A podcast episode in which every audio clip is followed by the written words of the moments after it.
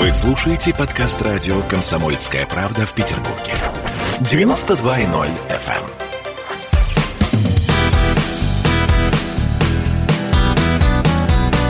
Легенды и мифы Ленинградского рок-клуба.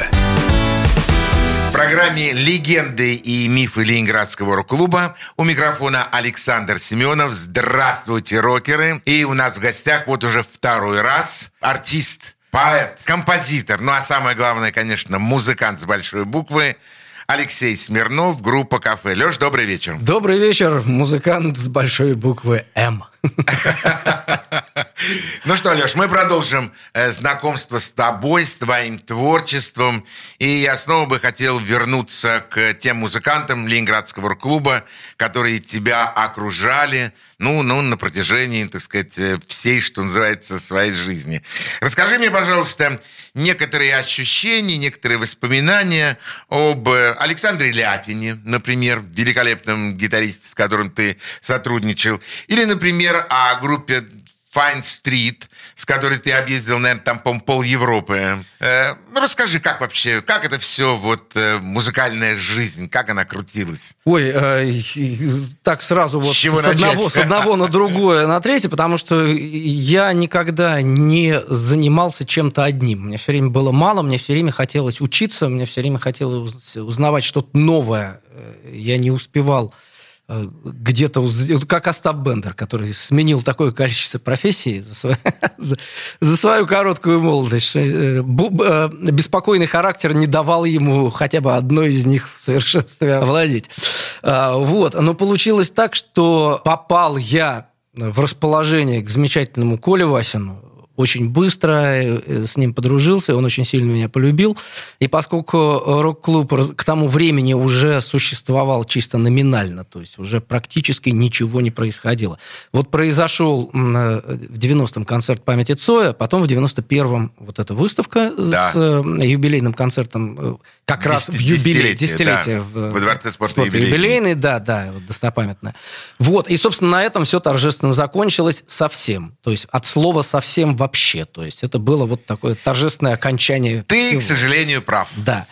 Э, вот. Э, и поэтому э, я все это прекрасно видел и понимал, что вот это вот сообщество вот это едино, этих единомышленников, они видятся уже только когда пересекаются на фестивалях, потому что все ездят по гастролям, все ездят по заграницам. Франция была, если помнишь, самое популярное направление у наших. Ну, у некоторых да. групп Англии да, были да, очень... Да. Я имею в виду, конец 80-х сейчас. Вот. То есть еще 90-е не начинались. А вот. Германия? Да, да, да, в том числе. Вот. И поэтому, к тому же закрылся, сначала закрылся Сайгон, и э, публика начала хлопать глазами, смотреть по сторонам, и не понимали, куда же им теперь идти. Это сейчас просто есть интернет, в принципе, вообще никуда не нужно ходить. ходить. не надо. А там, ну, другая совсем история. Нужно было видеть и трогать друг друга для того, чтобы Э, осязать, так сказать, в непосредственной близости. Ну и рок-клуб как бы внезапно все. И э, я вот в этом переходном возрасте своем юношеском внезапно оказался на распутье всего, то есть одно рушилось полностью, а второе еще не началось. То есть и вот целое вот наше поколение моих одногодок внезапно попало в такую ситуацию. То есть те, кто старше, они успели как-то зацепиться. зацепиться, попасть вот в это все, начать гастролировать, начать собирать свою аудиторию, а мы внезапно оказались фактически ну, на улице, то есть нигде. И в результате вот спасением вот этим оказался подземный переход на Садовой. Э, это был 90-й год. Труба. Э, да, труба. Э, уже позже стали трубой его называть, уже впоследствии. Переход, он и был переход. Все.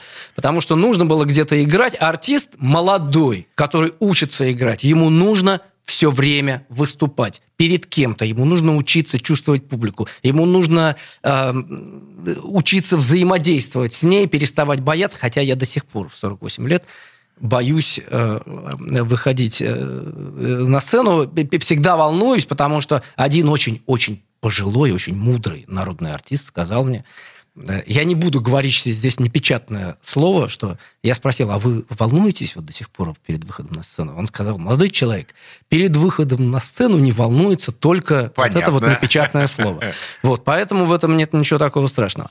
А, и, конечно же, Коля Васин, Николай Иванович Васин, удивительный человек, который фактически в одной своей комнате в коммуналке на Пушкинской 16, если да. ты помнишь, Пушкинская конечно. 16, последний этаж. Бывал вот, в, вот эта самая коммуналка, и вот туда внезапно перекочевал весь цвет скажем так, Ленинградского рок-клуба, и художники, и поэты, и музыканты. И вот эта маленькая тесная комнатушка, в которую вот я попал фактически внезапно на равных, а, и э, спасибо, конечно, Коле огромное, потому что, ну, он был искренне совершенно меня влюблен, видел, мои, э, видел мой потенциал. Он, да, да, мы очень были близкими с ним друзьями, и я имею право сказать, что характер у него действительно был тяжелый вот, что спорить с ним лучше было не надо ни по каким вопросам. Вот. И, естественно, как э, любой человек, который считает себя близким другом Коли Васина, я не знаю ни одного близкого друга Коли Васина, настоять, не те, которые сейчас пишут, что были близкими, ну, понятно, другом, а да. насто... которые бы с ними хотя бы, с ним хотя бы раз насмерть не разругались на, на какой-то период. Потому что Коля, он действительно, он очень был вспыльчивый, очень обидчивый и такой же отходчивый. И такой же широкий, огромный, гостеприимный, вот целая вселенная, вот такой сферическая вселенная вот в масштабах этой э, коммуналки на Пушкинской 16. И позже мы уже в, на, зимой 92-го, когда примчался опять же Саша Ляпин в вечной своей косухе, на улице было минус 20, я подумал, господи, как же он ходит в кожаной косухе на одну футболку, даже, даже в минус 20. Он примчался и сказал, где, где ставить подпись. А у нас было вот это, э, то, как Коля затеял тогда вот этот э, храм музыки и любви именем Имени Джона, Джона да, да, Да, да. И вот э, э, наша с Оксанкой подписи стояли вот в этой... Оксана это супруга. Это моя жена, да. Де, де, вот в этих, среди нескольких учредителей вот этой Э, всей истории, э, которая продолжается до сих пор, э, на Пушкинской 10, когда дали вот это помещение, которое стало называться офис в простонародье. И мы по пояс в ледяной воде выкачивали из подвала этого, потому что там был проваленный пол, голые кирпичные стены. И Я мы, помню да, это мы это выкачивали вручную ведрами в нашем вот 18-19-летнем возрасте. Это было безумно весело. Это было безумно весело. Коля Васин действительно легендарнейший человек, который стоял у стоков и Ленинградского рок-клуба, и до этого э, поп-федерация называлась, э, которую они организовывали совместно э, с Геннадием Зайцевым. Да, действительно, все это было. Сейчас очень хочу послушать э, один музыкальный трек, э, написанный тобою. Песня, что прозвучит сейчас? Песня называется «Черно-белый блюз». Э, вообще у каждого музыканта, который начинал с прослушивания фирменной музыки когда-то обязательно должна быть должен быть какой-то трибют или пародия на блюз, потому что ну трудно вообще представить, чтобы вот всерьез вот наш этот блюз представить нашего рок-музыканта на их плантациях под палящим солнцем, играющего на губной гармошке или на банджо. У нас, скажем так, блюз, понятное дело, вторичный, ну а в моем исполнении он даже не вторичный, а скорее это нек, некая трибют-пародия, да, вот, шуточная. Я вообще люблю писать ироничные тексты, в том числе и о себе любимом, потому что вообще считаю, что умение смеяться над собой – это и есть признак наличия чувства юмора. Черно-белый блюз. Слушаем. Я не люблю вздыхать о прошлом и в ночи мечтать про светлую даль. Я не люблю писать о прошлом и продумывать любую деталь. Но черно-белый блюз мне роет яму под названием печаль. Я не привык искать спасения в полуночной толчье кабака. Я не привык считать мгновения в тот момент, когда победа близка. Но черно-белый блюз мне роет яму под названием тоска. Я вскрытый взломан словно сайт на 10 тысяч гигабайт. И жизнь моя без исключения black and white.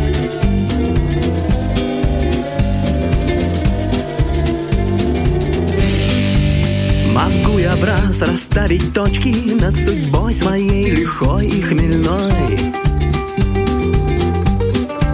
Могу забросить заморочки Сочетавшись с расчудесной женой Но черно-белый плюс уже навряд ли превратится в цветной. Я вскрытый, взломан, словно сайт на 10 тысяч гигабайт И жизнь моя без исключения black and white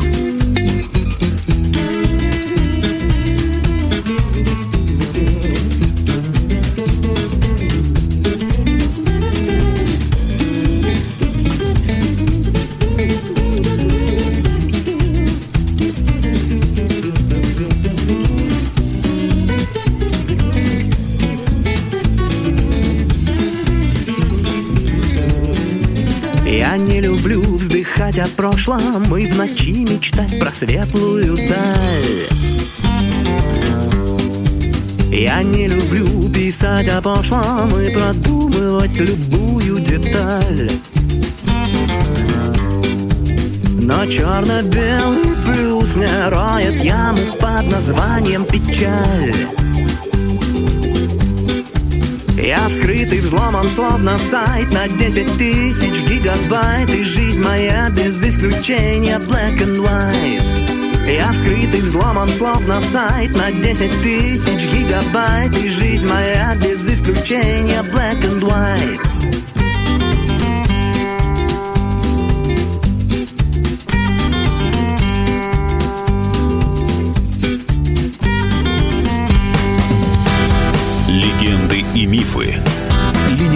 Ленинградского рок-клуба. Присоединяйтесь к нам в социальных сетях. Подпишитесь на наш канал на YouTube. Добавляйтесь в друзья ВКонтакте. Найдите нас в Инстаграм. Подписывайтесь, смотрите и слушайте. Радио «Комсомольская правда». Радио про настоящее.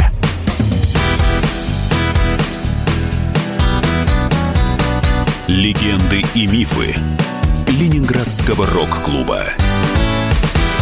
В студии радио «Комсомольская правда» в Санкт-Петербурге в программе «Легенды и мифы Ленинградского рок-клуба» у нас в гостях э, Алексей Смирнов, группа «Кафе».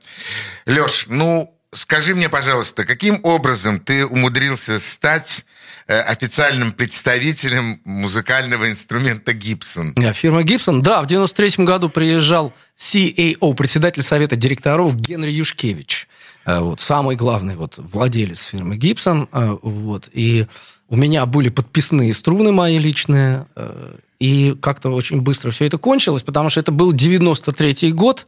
Вот. И, в общем, вышла очень нехорошая криминальная история потом в результате с вот этими всеми контактами с дележом бизнеса. Я не знаю точно этой истории, потому что если вдруг появляется какой-то человек, который на территории, на которой можно, например, производить паленую водку, начинает производить какие-то гитары, то, естественно, нормальным пацанам это типа в натуре не нравится. Не нравится. И, да, и начинаются сразу претензии. Вот. В 93 году эти претензии э, реша... высказывались и решали эти вопросы очень быстро, и, к сожалению, кончилось дело трагически.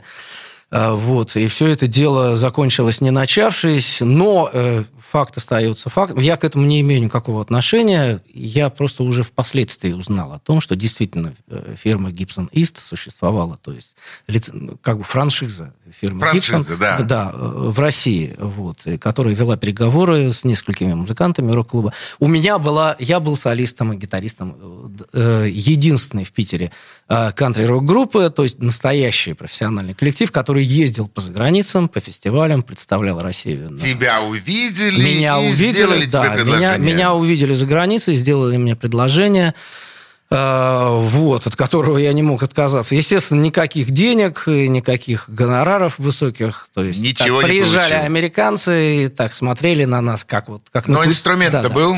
Даже инструмента не было. Мне, мне выдали инструмент поиграть. Поиграть. Но, но потом верни. Вот. вот, и я, я честно скажу, я не, не помню даже, как называлась эта гитара, это была акустическая гитара Гибсон, экспериментальная модель с пластиковым корпусом. Вот. Эм, и это настолько был безобразный инструмент, вот честно скажу, что я просто, как бы я покрасовался для фотографий и больше на ней никогда не играл. Вот Но, на, тем не да. менее, был первым представителем э, нашей Тем стране. не менее, да, тем не менее, да, это правда, у меня был официально э, в 93 году это произошло. Да, я был официальным эндорсером гитарной фирмы Гибсон. Э, скромный Алексей Смирнов. А скажи мне, пожалуйста, как умудрился скромный, э, не говорящий, не рассказывающий о себе какие-то фантастические истории, умудрился сыграть или подыграть, даже не знаю, как это сказать, э, ну, например, Артуру Брауну. Ну, это совершенно было случайно. Или Тони Шеридану. Я, я Каким там, макаром?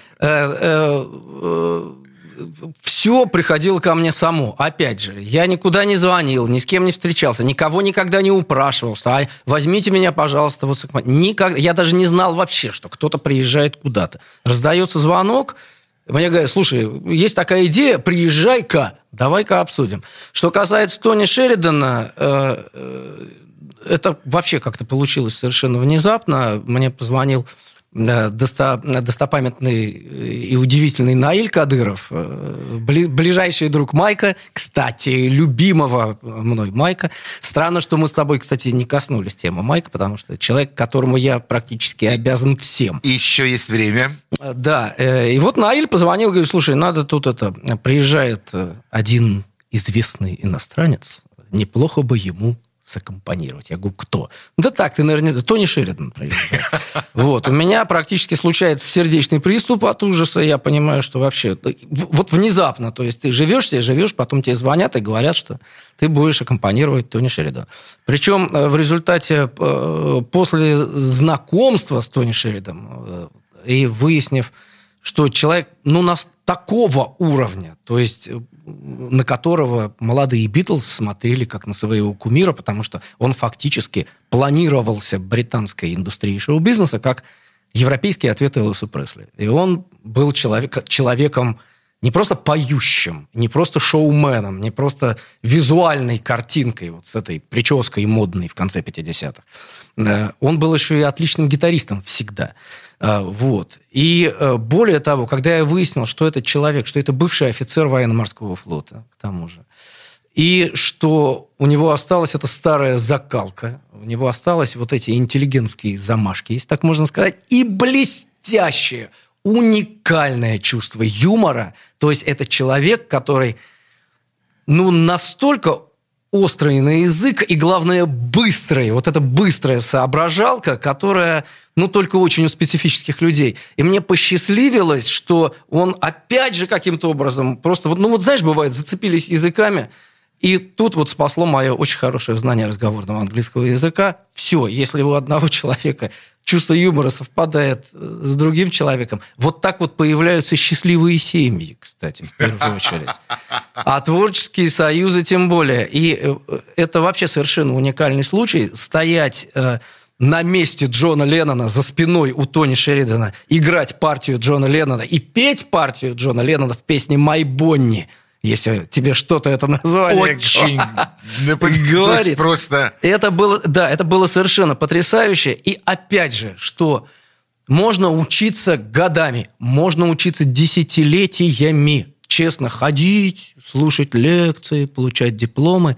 И что в результате? А можно, опять же, повстречать вот такого удивительного человека, вовремя оказаться на одном пространстве вместе с ним и услышать от него несколько фраз, несколько фраз, которые фактически, опять же, изменят всю свою жизнь. Я впервые услышал от него... Во-первых, понятно, что я его спрашивал, ну, про Битлз, конечно. Ну, Расскажи ну, мне, какие конечно. же они были на самом... Это я не буду сейчас рассказывать, это, иначе это будет это сейчас надолго. история, отдельная, да, книга. Это надолго. Это совершенно удивительная история.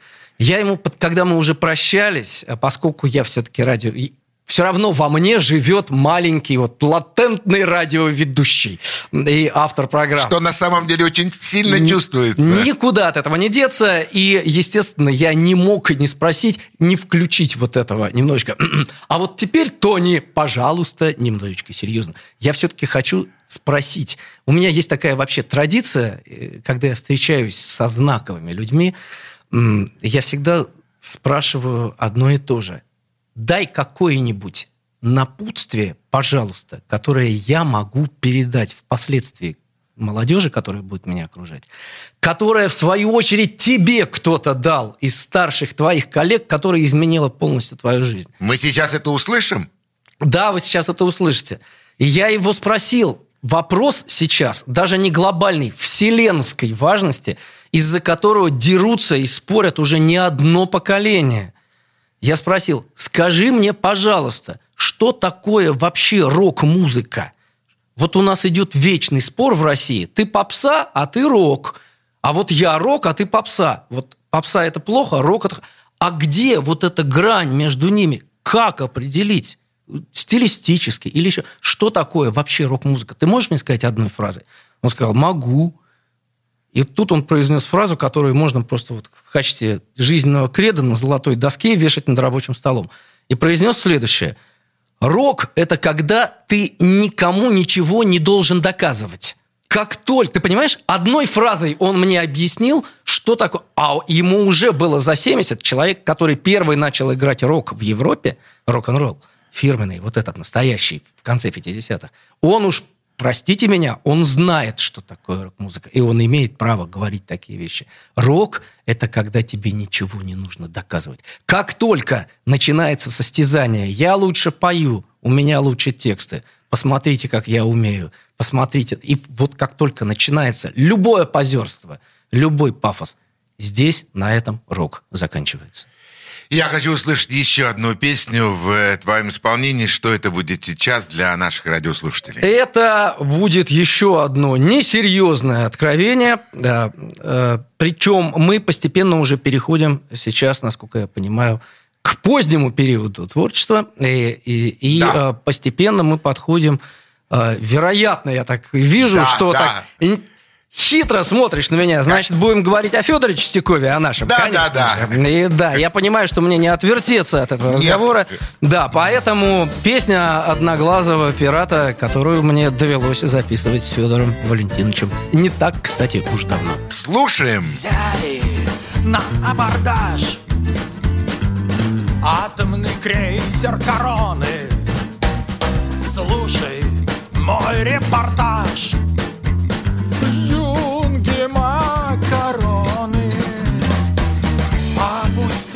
патронтаж. Бомбы, сабли и патроны. Здравствуй, янтарный пляж. Солнечный берег Сорбоны. Это песня одноглазого пирата. Он сейчас на берегу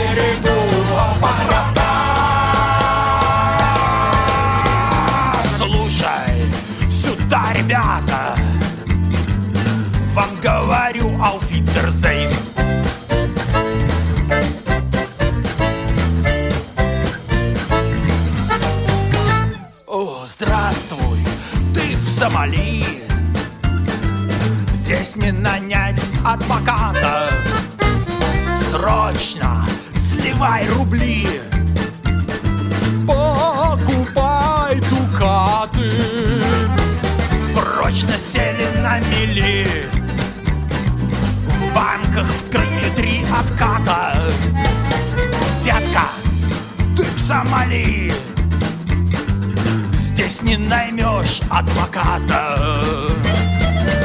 Это песня одноглазого пирата. Он сейчас на берегу аппарата.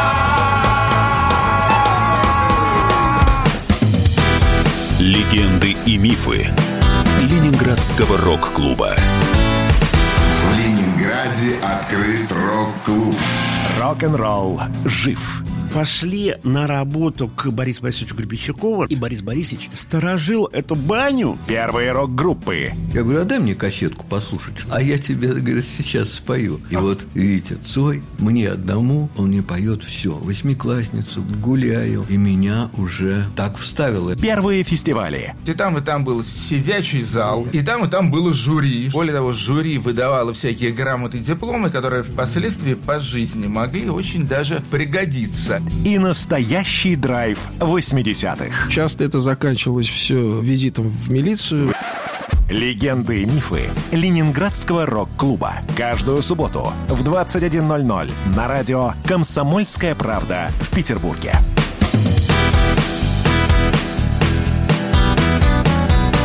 Легенды и мифы Ленинградского рок-клуба. Студии радио «Комсомольская правда» в Санкт-Петербурге в программе «Легенды и мифы Ленинградского рок-клуба» у микрофона Александр Семенов. У нас в гостях музыкант группы «Кафе» э, Алексей Смирнов. Леш, добрый вечер. И еще раз добрый вечер. Ну, два имени, две фамилии, две группы, которые, ну, просто ну, невозможно не вспомнить, находясь рядом с тобой в одной студии. Э, первая фамилия – это Федор Чистяков, вторая фамилия – это Майк Науменко. С кого начнем? Я расскажу все-таки сначала про Майка, потому что э, это очень для меня важно. Это важно. И в свое время, когда-то, много-много лет назад, я такое дал себе маленькое обещание, что если когда-нибудь я дорвусь до радийных микрофонов, до телеэфиров, э, то я обязательно буду э, отдавать дань уважения тем людям, которым я благодарен за то, кем я в результате стал, глядя на их. Сейчас, кем я стал, я говорю с хорошей точки зрения. Вот, один из этих людей, конечно, Майк Науменко, потому что это человек, который настолько отличался от всех, абсолютно от всех. И э, человек, который просто меня заворожил сразу же. Он был смешной, в отличие от всех остальных. Все остальные, я сейчас имею в виду, это вот те, кого принято называть героями нашей юности. В них был пафос, в них было много таланта, творческой энергии, в них был напор, в них было умение быть лидером поколения, в них было умение вести людей за собой. А у Майка было умение над собой смеяться. То, чего так не хватало вот этим нашим серьезным кумирам, и от чего порой, порой они становились иногда даже пародией на самих себя. Вот я сейчас говорю, не боясь этого слова. Майк никогда не был самопародией, потому что все, что он делал изначально, это был один огромный сплошной прикол в хорошей, с хорошей точки зрения. Понимаете, о чем я говорю? То есть он не относился к музыки, несмотря на то, что он уже стал серьезным, известным, знаменитым профессиональным музыкантом, ездил на огромное количество гастролей, его знали абсолютно все, впадали в трепет при одном упоминании. Это же вот сам, сам а, Тем не менее, он каким-то образом умудрялся оставаться просто Майком. Просто Майком и уметь смеяться над собой всегда, абсолютно. Это настолько необходимое качество, которое к огромному несчастью все-таки его не спасло. Потому что последний раз, когда я видел э, его, это было как раз на выставке. И кто знает, я боюсь сейчас говорить, боюсь на себя брать такую ответственность. Вообще история не терпит слагательного наклонения. А что было бы, Вы. если бы? Да, конечно. Э, видно было, что Майка чувствует себя неважно и выглядит неважно. И что, конечно, его просто разорвало в клочья вот то, что у него творилось тогда в жизни к тому моменту. А, я не имел права лезть ни в чью жизнь, ни с какими советами. Я был мелкий. Ну, что мне 19 лет? Ну, что это такое? Ну, какие, какие я могу дать, дать кому-то советы? Конечно, я мог только наблюдать это все со стороны, что-то слушать какие-то э, чьи-то мнения и какие-то делать выводы для себя. И как бы то ни было, вот этот пример именно Майка, он настолько важен для меня, вот именно, я даже не знаю подобрать правильное слово для его фигуры, потому что никакие пафосные слова к нему не подходят, потому что, ну, если сказать что-то громкое сейчас, великий, знаменитый, вот при вас, это не, не про него, потому что это можно сказать только про человека, который сам себя считает великим, крутым, знаменитым. Майк считал себя рок-н-ролльщиком. И что такое рок-н-ролл, мы с тобой только что про это говорили, вот с точки зрения Тони Шеррида. Леш, спасибо тебе большое за это удивительно теплые, очень необычные слова. Я практически никогда не слышал э, такого из уст музыкантов у Майки Науменки. Это было очень необычно. Спасибо тебе большое. Вот. И... А Теперь я бы хотел вернуться к тому музыканту, с которым ты многое сыграл, огромное количество концертов. Естественно, я говорю о группе «Ноль» и о Федоре Чистякове. Федор Валентинович, вы знаете, э, э, друзья, вот мы в прошлой передаче с Александром затронули тему э, не то, что даже мистики, а скорее даже вот квантовой физики, вот это. Э, потому что действительно все не просто так. Ну, ну почитайте на досуге. Э, это все гораздо сложнее. Чем... И с другой стороны, все проще, чем кажется. И картина мира немножечко прояснится и с научной точки зрения, и с духовной точки зрения, и с какой-то, может быть, даже метафизической. Да, метафизика в этом есть, потому что «Бойся своих желаний» когда-то я прочитал давно еще в школе, я читал интервью барабанщика Roxy Music по имени э, э, Энди Ньюмарк, э, которого расспрашивал журналист – Э, о том, как Джон Леннон внезапно пригласил его на запись альбома Double Fantasy. А он никак не мог поверить, почему я, почему я, почему вдруг столько шикарных музыкантов, столько восхитительных этих самых. Ну, потом, правда, Леннон ему ответил, сказал, что ну я же не могу, например, если мне не нравится, как играет Клэптон, э, уволить Клэптона, а ты для меня просто барабанщик. Могу тебя и уволить. Да, да, да. Э, вот. Э, и, э, суть в том этого интервью сводилась сводилось к тому, что Энди Ньюмарк сказал, что я всегда мечтал в юности, что если я стану знаменитым барабанщиком, с кем бы вот мне хотелось, чтобы кто-то меня пригласил из знаменитых. Вот это нет, вряд ли. Вот нет, у него не тот характер. Вот это нет, там слишком сложная музыка. А вот Леннон, он же вот как бы было бы круто, если бы меня пригласил Леннон, я Ощущение, что я понимаю его без слов. И как бы я по-своему сделал эту музыку, и что бы я мог внести, какую свою лепту. И вдруг вот эти мечты, внезапно звонок. Слушай, с тобой хочет записываться Джон Леннон. Внезапно. Точно такая же история. Вот вот я говорю... Один что, в один. Один в один, потому что с Федей, э, с Федей нам доводилось общаться в начале 90-х. Это была совершенно одиозная история, как мне я не буду сейчас об этом рассказывать. Да, все мы прекрасно знаем, что произошло осенью 92 года.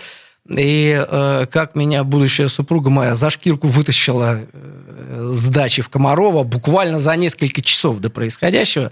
Э, вот, потому что мне нужно было срочно по моим музыкальным делам. Я плакал, кричал, мне плохо, я хочу поспать, я хочу полежать.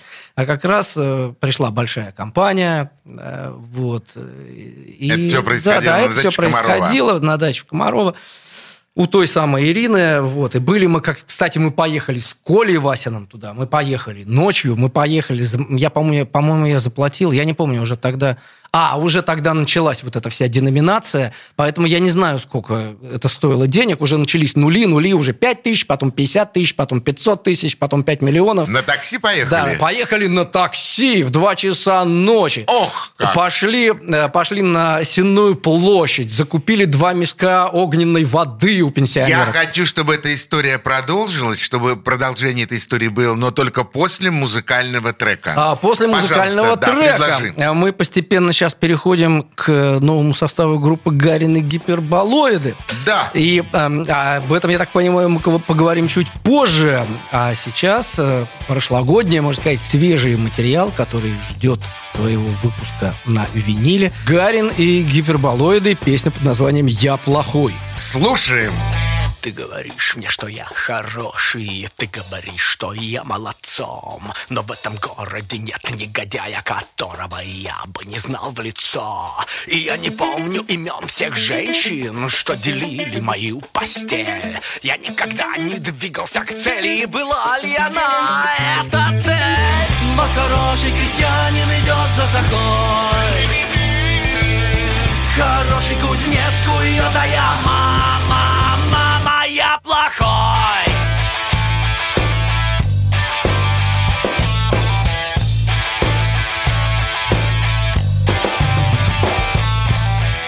говоришь, что надо любить людей, но не сразу же всех.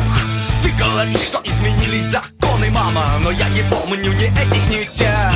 Я знаю, кто-то кому-то должен, о, то ли я, то ли мне. Я знаю старое правило, мама, хочешь мира, готовься к войне. Президент улыбается, машет рукой. Он такой хороший, мама, но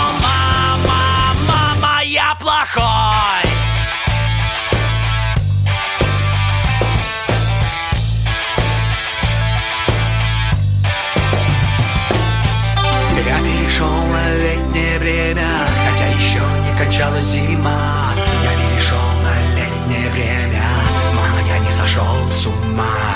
Мама, я не сошел с ума. Мама, я не сошел.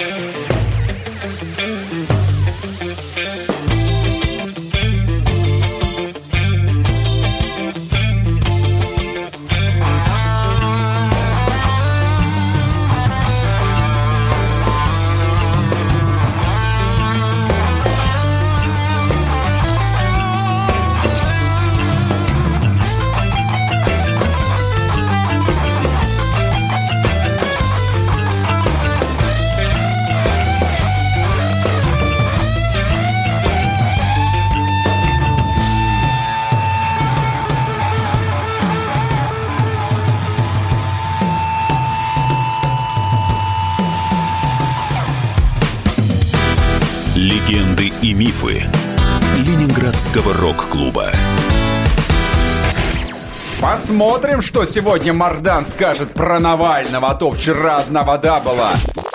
Журналист – опасная профессия. Надо иметь мужество говорить правду. Помните 37-й год?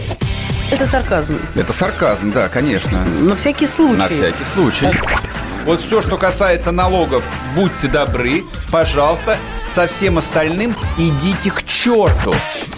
Твой подход устарел и не будет, по-твоему. Ежедневно Сергей Мардан и Мария Бочинина делают ваше утро незабываемым. Стартуем в 8 часов по московскому времени. Поехали. Запрягайте.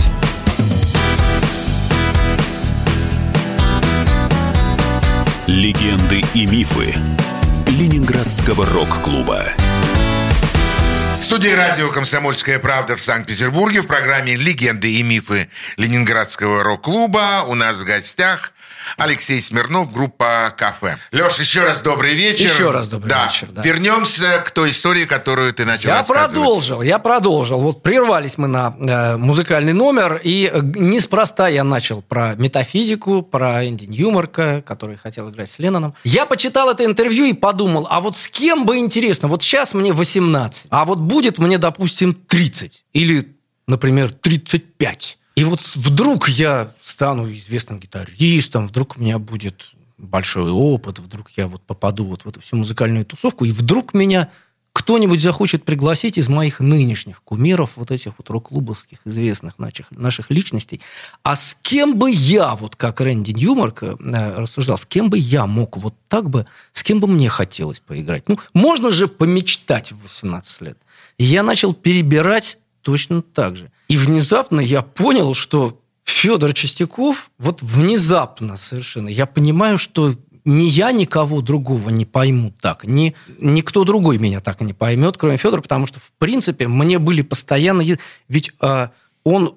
В чем удивительность? Вот, если так можно сказать, удивительность вот этого персонажа в том, что ты вспомни, сколько у нас наших руководителей, скажем так, лидеров рок-групп, рок-групп и умеют в совершенстве владеть музыкальным инструментом. Ты имеешь в виду любым музыкальным Любым инструментом? музыкальным инструментом. Да, согласен. Ноль. Ноль музыкантов, правильно?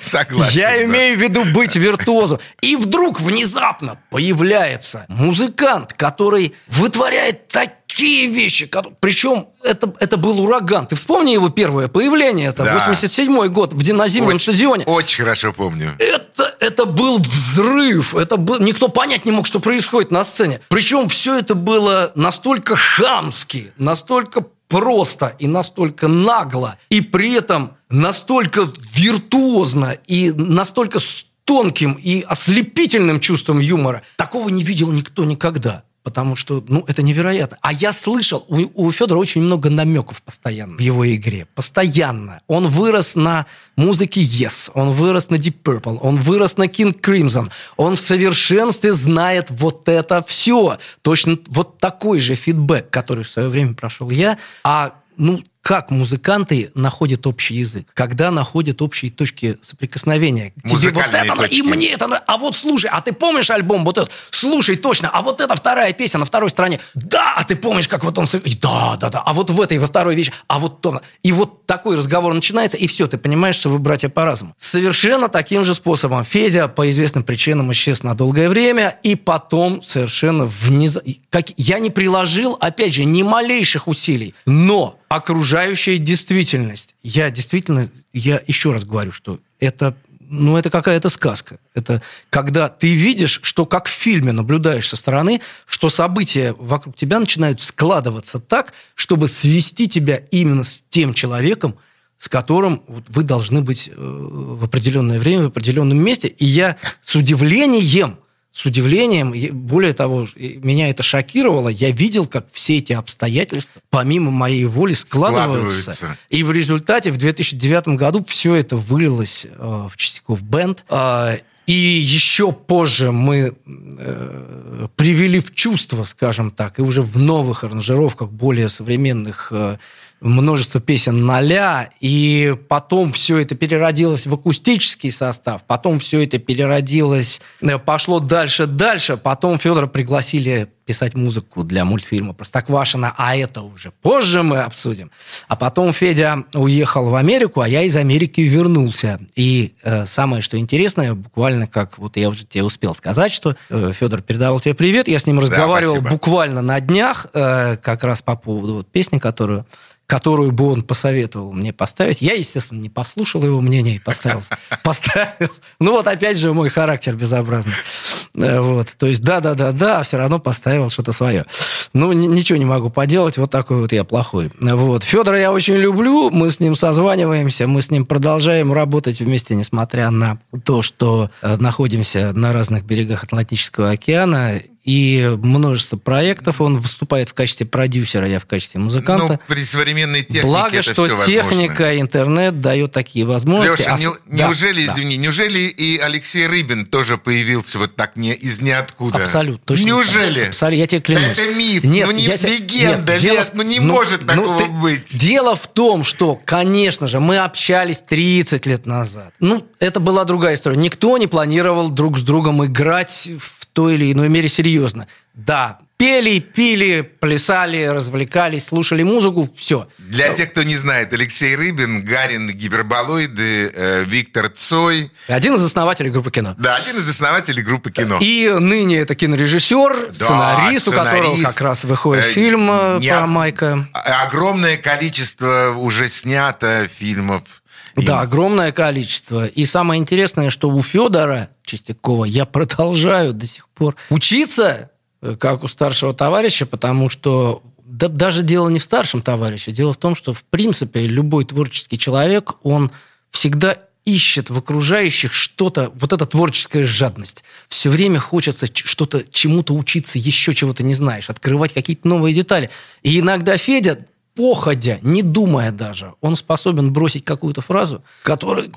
Господи, как же я сам до этого не додумался. Понимаешь, о чем я говорю? Да, очень Вот. хорошо понимаю. И то же самое. И э, вот сейчас судьба меня свела с Алексеем Рыбиным, но это настолько интересно, совершенно случайно. Э, и опять благодаря Наилю Кадырову, удивительному нашему Который Наиль просто вот- Кадыров это бас, один из лучших бас-гитаристов нашего города. Да, причем не, это легендарный персонаж, который вошел во все рок-энциклопедии, вот, который, в принципе, которого знают все, но которого не видит никто практически. То есть он вроде бы везде и в то же время нигде, как все, как все вот знаменитые и могучие, скажем так, представители а, нашей профессии музыкальной. Ну вот, и э, началось все со съемок кинофильма под названием «Купчино», которому я исполнил песни Алексея. Впоследствии, А, вот да, и как. для меня это стало настолько, как для апологета и жителя Купчинского района, вот этого Конечно. Района, для меня это было очень символично, и я, и я понял, что меня вот так пригласили. А что же интересно? Вот сейчас пора, как с Федором, да? Сейчас пора расслабиться и посмотреть, а что же будет дальше? А дальше будет «Союз мультфильм». А дальше будет «Союз мультфильм». Потому что А. именно это сейчас полностью, наверное, э, тебя поглощает. Это полностью поглощает меня, потому что, дорогие друзья, я всегда иногда, иногда я замечаю, опять же, возвращаясь к вот этой метафизике, что чем старше я становлюсь и э, чем опытнее в творческом плане, тем глубже и дальше меня заносит обратно во времени. То есть сначала я начинал слушать Битлз, потом перешел к классике блюза, потом начал слушать Фрэнка Синатру, потом мне стало интересно, а что же слушал Фрэнк Синатра, вот если он научился петь э, да, вот так вот, э, а, и перешел дальше к Глену Миллеру и Биг Бендам, пошел дальше после этого, стал слушать Джанга Рейнхарда, стал слушать Билла Монро и Bluegrass Boys, еще дальше, дальше, дальше, дальше. И в результате- это интересно. Если тебе интересно, ну какого черта ты этим всем занимаешься тогда, товарищ музыкант? Ты должен гореть этим. Тебе- ты вот должен как ребенок радоваться этому всему. И вот сейчас я начинаю возвращаться в еще дальше, в дальние, стародавние мои собственные времена, когда я всегда мечтал глядя вот в эти мультики, да, об- в наши прекрасные советские мультфильмы, я мечтал увидеть, а что же вот там, вот в этом волшебном мире, вот за экраном. Я вижу картинку, я слышу музыку, я слышу актеров. Хотя бы одним глазком посмотреть, что же там происходит. И вот уже став взрослым, уже работая со звездами первой величины, уже э, мои собственные песни до первых мест в хит-парадах добрались, и меня все время душила вот эта вот маленькая-маленькая, но очень злобная жаба где-то в глубине души. Ну как же вот мечта-то моя? Я все равно, ну хочу, мне интересно, интересно, интересно. И вдруг внезапно, опять же, я клянусь, я ничего не... Еще ну, один миф. я, я боюсь, что я сейчас заработаю столько недоброжелателей, вообще злобных после этой передачи. Не-не-не, не типа, будет ах такого. Ты, ах ты гад. Мы- Нет, не я- будет такого, мы же-.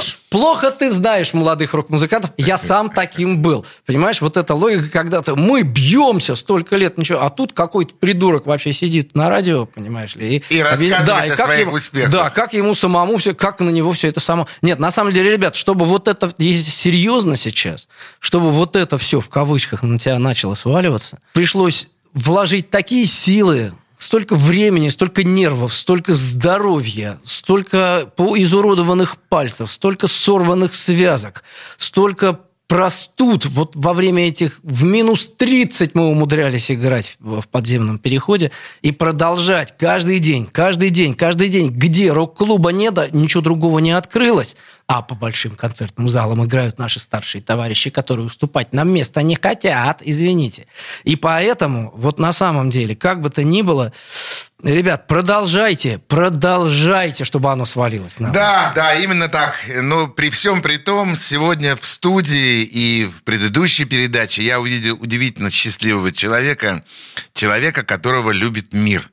Потому что, наверное, именно мир определяет то состояние, когда к тебе приходит то, что тебе нужно. Может быть, даже сам того не понимая, но ты вдруг получаешь этот импульс от мира, и возникает что-то новое, новое и новое. Удивительно счастливый человек был сегодня у нас в гостях с его фантастической музыкой, с удивительным настроем. Алексей Смирнов. Леш, спасибо тебе большое за, это, э, за эту встречу. На чем прощаюсь с тобой. Всего доброго. До свидания. Спасибо. До свидания. Легенды и мифы Ленинградского рок-клуба.